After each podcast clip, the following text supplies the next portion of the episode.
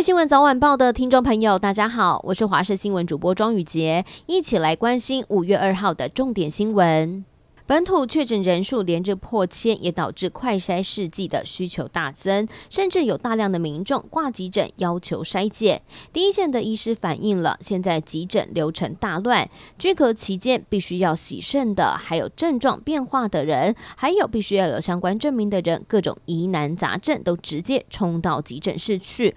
光是筛检分类就必须要排队一个多小时，严重的排挤到了急重症的医疗。指挥中心指挥官陈时中表示，民众尽量可以前往筛检站进行采检，不要急着冲到急诊室，造成了医疗压力很大。快筛阳性之后再去采检 PCR。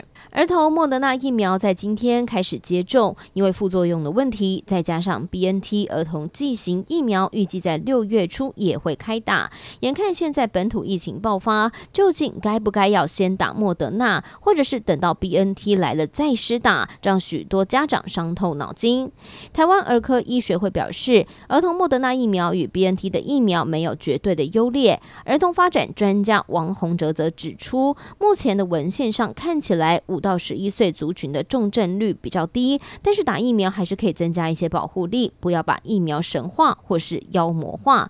而长庚大学新兴病毒感染研究中心教授施信竹表示，对个人来说副作用都会有的，但是的确也可以降低重症。世界卫生组织在四月才把奥密克戎病毒的两种新亚变种 BA. 点四跟 BA. 点五加入监测名单，而南非科学家最近就发现，这两个新亚变种似乎有各界担心的免疫脱逃能力。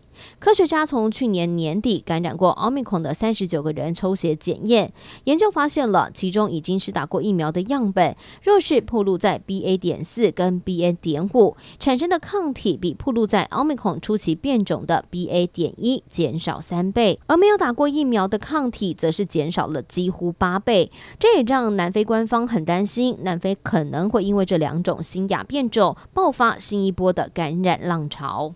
我国外交部长吴钊燮日前接受了美国有线电视新闻网 CNN 的专访。吴钊燮表示，乌俄的战火已经持续了两个多月，乌克兰能够坚持抵御俄罗斯的入侵，是因为乌克兰的人民具有强大的自卫决心，善用不对称战力与结合民防力量。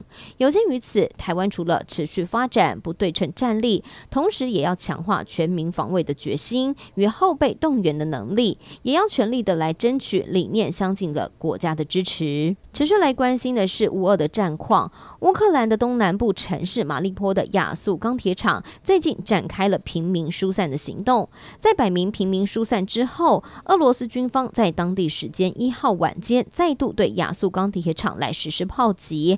但其实当时在钢铁厂里头还是有数百位的平民，而其中还包括了二十名的儿童。接下来需要进行一到两次类似规模的疏散行动。最后关心天气的消息了。今天受到东北季风还有南方云系的影响，水汽明显偏多，各地都容易降雨，并且要留意比较大的雨势发生的几率。外出记得要携带雨具。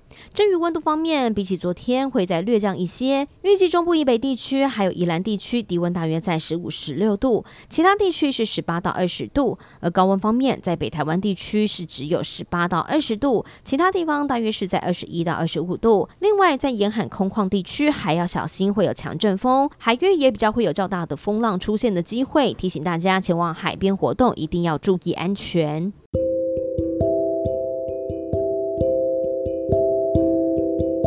以上就是这一节的新闻内容，非常感谢您的收听，我们下次再会。